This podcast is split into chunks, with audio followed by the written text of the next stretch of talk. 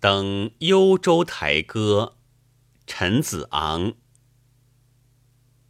前不见古人，后不见来者。念天地之悠悠，独怆然而涕下。登幽州台歌这首短诗，由于深刻地表现了诗人怀才不遇。寂寞无聊的情绪，语言苍劲奔放，富有感染力，成为历来传颂的名篇。陈子昂是一个具有政治见识和政治才能的文人，他直言敢谏，对武后朝的不少弊政，常常提出批评意见，不为武则天采纳。并曾一度因逆党株连而下狱，他的政治抱负不能实现，反而受到打击，这使他心情非常苦闷。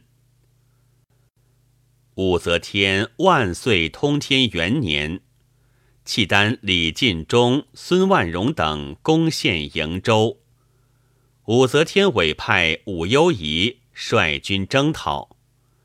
陈子昂在武攸宜幕府担任参谋，随同出征。武为人轻率，少谋略。次年兵败，情况紧急。陈子昂请求遣万人做前驱以击敌，武不允。稍后，陈子昂又向武进言，不听，反把他降为军曹。诗人接连受到挫折，眼看报国宏愿成为泡影，因此登上蓟北楼，即幽州台，遗址在今北京市，慷慨悲吟，写下了《登幽州台歌》，以及《寄秋兰谷》《赠卢居士藏用七首》等诗篇。前不见古人，后不见来者。这里的古人是指古代那些能够礼贤下士的贤明君主。季秋兰谷赠卢居士藏用七首，与登幽州台歌是同时之作，其内容可资参证。季秋兰谷七首。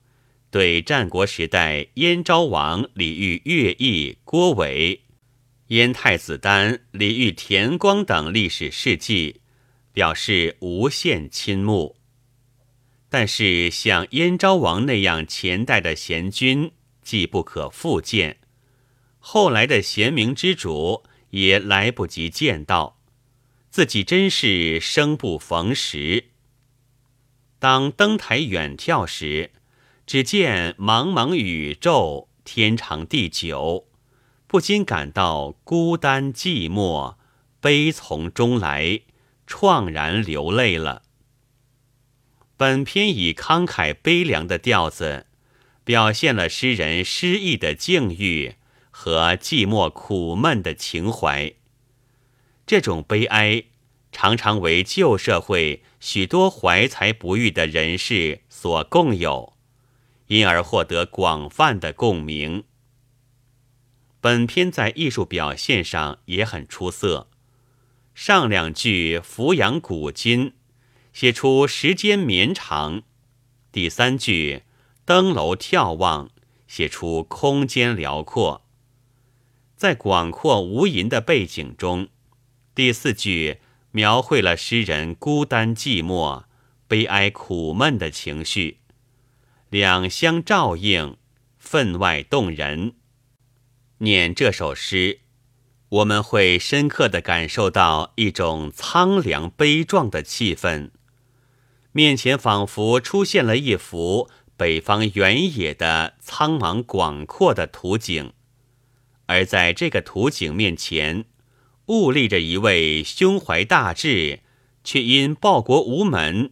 而感到孤独悲伤的诗人形象，因而深深为之激动。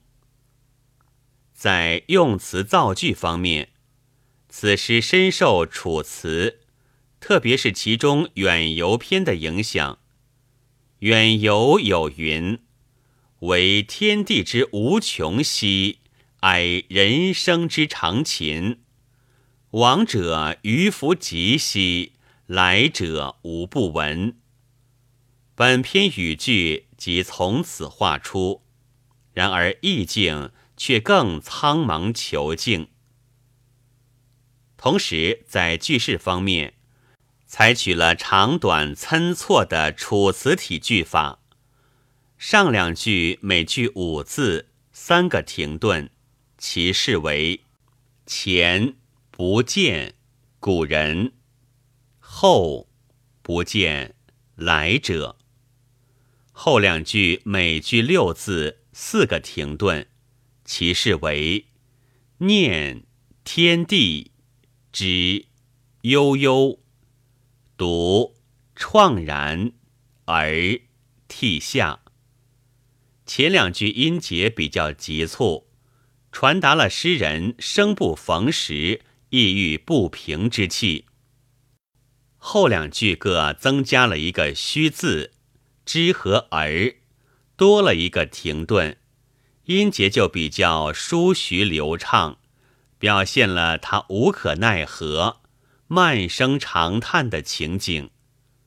全篇前后句法长短不齐，音节抑扬变化，互相配合，增强了艺术感染力。本文作者王运熙，白云出秀录制。